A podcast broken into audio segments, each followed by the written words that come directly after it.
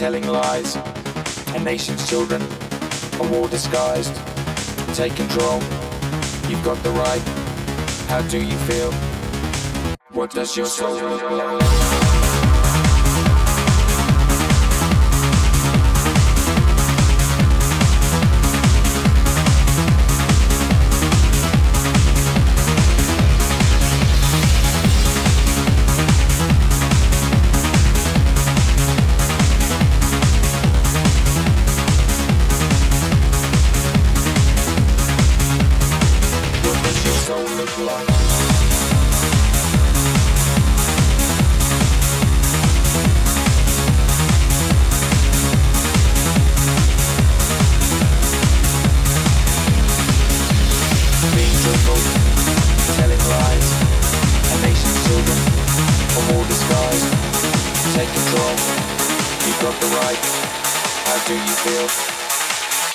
Your soul look like?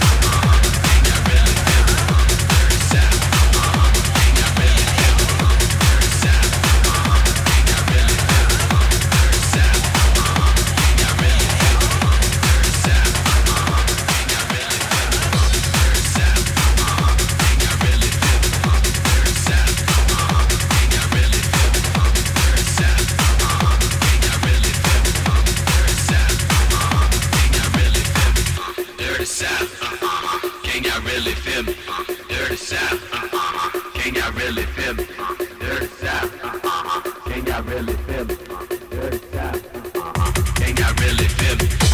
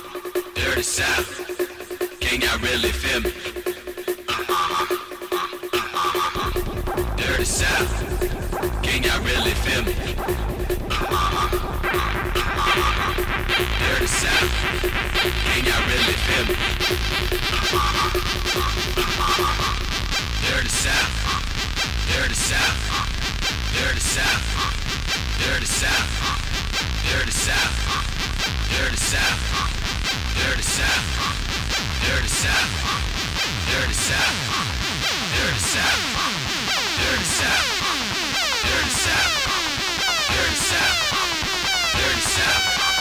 South.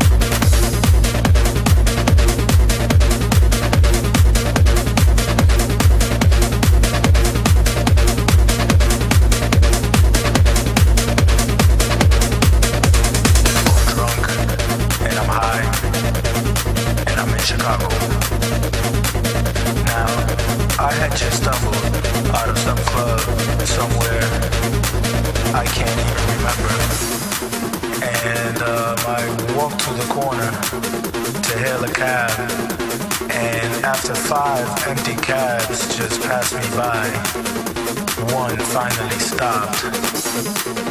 He was this white, Midwestern, working class kind of guy. You know the type.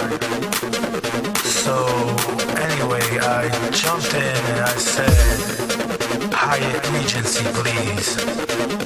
And he looked at me like I was crazy and said, Where? Downtown?